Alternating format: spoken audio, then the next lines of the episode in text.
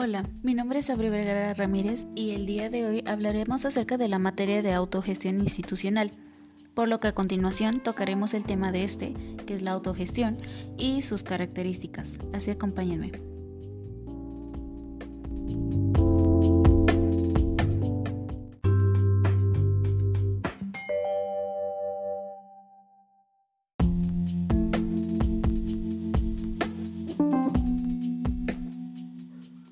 Desde que nacemos hasta el último momento de nuestras vidas, nunca acabamos de aprender cosas nuevas. En sí, nunca terminamos de sorprendernos de las cosas que nos rodean y el funcionamiento de estas. De la misma forma, nosotros como seres humanos necesitamos de la sociedad, interactuar con los demás. Ningún ser de hecho, ningún ser humano aprende sin la ayuda de otras personas. Por esta razón y muchas más es que la educación es necesaria y esencial para nosotros, porque no solamente nos proporciona conocimientos y aprendizajes, sino que nos ayuda a formarnos como personas, enriquecernos tanto de cultura como de valores y espíritu. Digamos que nos da como ese empujón para encaminarnos hacia el profesionalismo. Del mismo modo podemos entender el conocimiento como la puerta que conduce al desarrollo. Es aquí donde entra la autogestión porque de ahí la importancia de que establezca, se establezca planes educativos con el fin de lograr un próximo crecimiento económico, lo que conlleva a más oportunidades de empleo, mayor competitividad laboral, mejorar calidad de vida y entre otras cosas.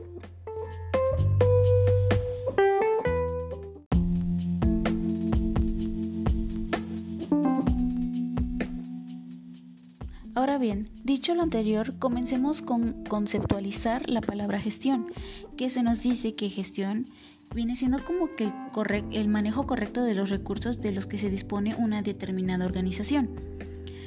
Por ejemplo, empresas, organismos públicos, organismos no gubernamentales, etc. En sí, el término de gestión puede abarcar una larga lista de actividades, pero siempre se va a enfocar en la utilización eficiente de estos recursos y en la medida en que se debe de maximizar dependiendo sus rendimientos. Ahora bien, dicho lo anterior, podemos decir que en este caso la autogestión está vinculada con la capacidad de gestionar algún asunto por cuenta propia y obviamente este concepto tiene diferentes usos específicos de acuerdo con el contexto donde se vaya a aplicar. Por ello, conlleva a un aumento en la participación de los individuos, así como el compromiso de una tarea colectiva. Y gracias a la definición anterior, podemos decir que la autogestión se categoriza de diferentes tipos. Por ejemplo, la autogestión libertaria nos dice que un conjunto de personas actúan de forma colectiva en la búsqueda de bienes, acciones, ideas, servicios y reivindicaciones colectivas. En la autogestión estatal, es una relación con las potencias opresoras, es decir, el país busca encontrar independencia. La siguiente es la autogestión liberal, que se basa en una ideología liberal, es decir, una elección libre, para que las personas tengan esta capacidad y mayor eficiencia de forma, de forma conjunta. Después, encontramos la autogestión sin patrón, que viene siendo como esta transformación social para ser como una estrategia a pesar de la ausencia de un dueño, ya sea estando en una organización y en este caso los trabajadores tienen que buscar la forma de poder seguir adelante sin la ayuda de un, de un jefe. Este, la siguiente es la autogestión microcomunitaria, que es una agrupación de personas que tienen una organización de emprendimiento colectivo o independiente. Y finalmente tenemos la autogestión agente externa, que es autogestora, promovida y comandada por personas de afuera del país, de la profesión, entre otros. Y cabe destacar que las estrategias que se llegue a utilizar debe de ser de manera de que no perjudique a los demás, es decir, que esto ayude a aquellos que van un poco más este, atrasados, pero que no perjudique a los que van al ritmo del trabajo. Estas deben de ser de aspecto en donde se interrelacionan los conceptos más relevantes y el saber elegir conceptos que ayudarán a la resolución de problemas o situaciones.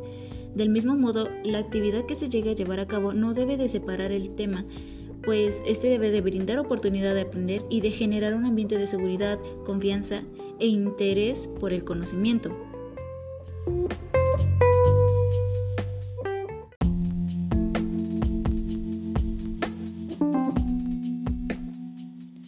Para concluir, la autogestión es un método para mejorar la institución, porque como anteriormente se mencionó, esta brinda estrategias, técnicas y métodos que pueden ayudar de forma conjunta, pero también permite que el individuo sea un poco más autónomo, es decir, pueda depender de sí mismo y así poder llevar a cabo los trabajos o en este caso de una organización poder llevar a cabo una empresa o una institución y todo esto apoye en poder avanzar en el entendimiento y en la comprensión de, diferentes y nuevos aprendizajes que se pueda ir dando. Así que esta de esta manera la autogestión impacta tanto en la enseñanza como en la facilidad de poder trabajar individual y conjuntamente.